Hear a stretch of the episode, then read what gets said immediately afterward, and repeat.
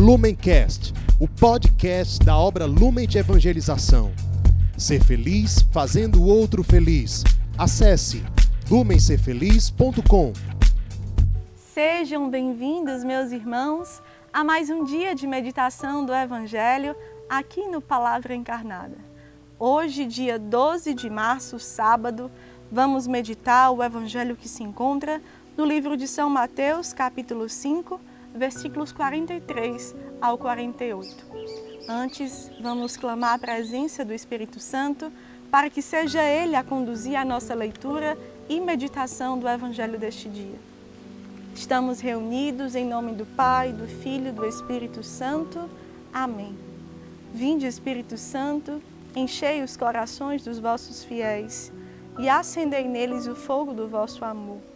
Enviai, Senhor, o vosso Espírito e tudo será criado, e renovareis a face da terra. Oremos, ó Deus que instruístes os corações dos vossos fiéis, com a luz do Espírito Santo, fazei que apreciemos retamente todas as coisas, segundo o mesmo Espírito, e gozemos sempre de suas consolações. Por Cristo, Senhor nosso. Amém. Vamos à leitura do Evangelho.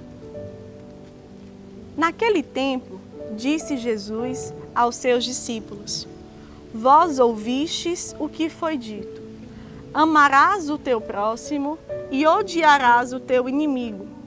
Eu, porém, vos digo: Amai os vossos inimigos e rezai por aqueles que vos perseguem.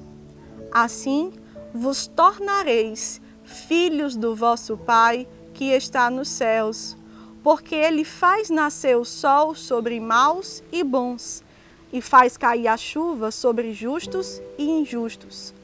Porque, se amais somente aqueles que vos amam, que recompensa tereis? Os cobradores de impostos não fazem a mesma coisa? E se saudais somente os vossos irmãos, o que fazeis de extraordinário? Os pagãos não fazem a mesma coisa? Portanto, sede perfeitos, como o vosso Pai Celeste é perfeito.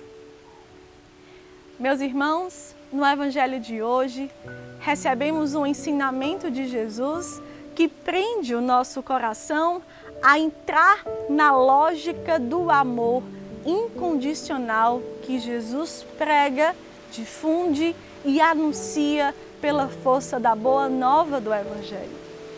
Quando Jesus tomou a decisão de viver o seu esvaziamento, a sua kenosis, Jesus deixa para mim para você um testemunho de vida, uma coerência de vida, uma lógica de vida de sair de si mesmo.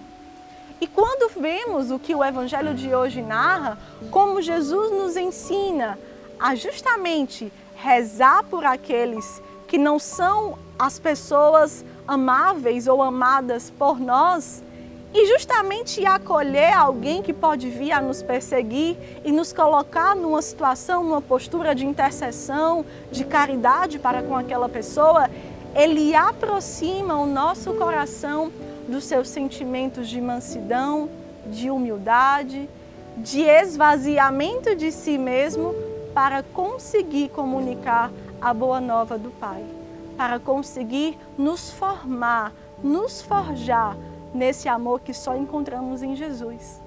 O mundo não nos ensina isso. Nos cantos que andamos por aí, recebemos outros conselhos diante dessas recomendações. E é exatamente por isso que Jesus, há dois mil anos atrás, teve a preocupação de deixar isso escrito, de deixar isso gravado no coração dos discípulos para se tornar um evangelho de salvação. Aquele que encontra o Cristo, aquele que acolhe o seu amor, aquele que é acolhido com misericórdia, só consegue viver, só consegue dar um testemunho de vida nessa lógica de amor. Um amor que é incondicional, um amor que não para nos sentimentos, em um sentimentalismo do que me agrada. É um amor que dá a vida. É um amor que se parte, buscando exatamente a salvação, Se vemos a, a figura de Jesus quando ele vai anunciar o Evangelho, vemos quantas e quantas vezes Jesus foi rejeitado, Jesus foi perseguido, Jesus não foi acolhido. E assim ele testemunhava como tratar aqueles que não conseguiam acolhê-lo. Como o amor do Evangelho é chamado a ser difundido nessas ocasiões. E como nós que ouvimos a palavra de Deus, que meditamos em cima dela, que queremos nos alimentar dela, temos o chamado de deixar isso vivo e atualizado. Portanto, você que aqui está conosco, que partilha desta palavra conosco, é convidado a trazer esta palavra para o seu dia a dia, para as suas relações, para aqueles aos quais você vai encontrar-se e se deparar com um, cenário parecido com o que Jesus aqui anuncia, testemunhar o que Jesus nos ensina. Rezai por aqueles que não gostam de você. Rezai e intercedei por aqueles que vos perseguirem. Senão, que recompensa você terá no céu? Que recompensa você terá nesta terra? Porque você assim prova da perfeita alegria. Porque a sua alegria não é baseada pelo que você recebe de alguém desta terra. A sua alegria está naquele que o olhou como ninguém mais olhou, que o salvou, que fitou o seu coração e por ele você dá esse testemunho de vida por Ele, você só consegue ser mansidão em meio a todas as perseguições.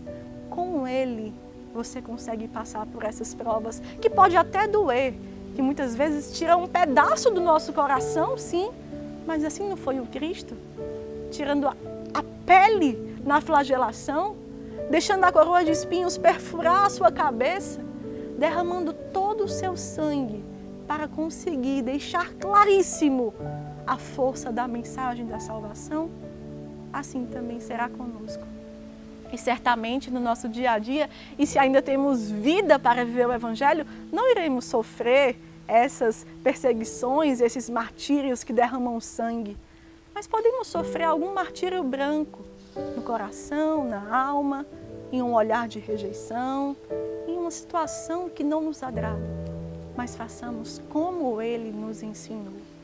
Deixemos que a caridade seja a resposta, que a nossa intercessão por essa pessoa, por essa situação de conflito, seja a resposta.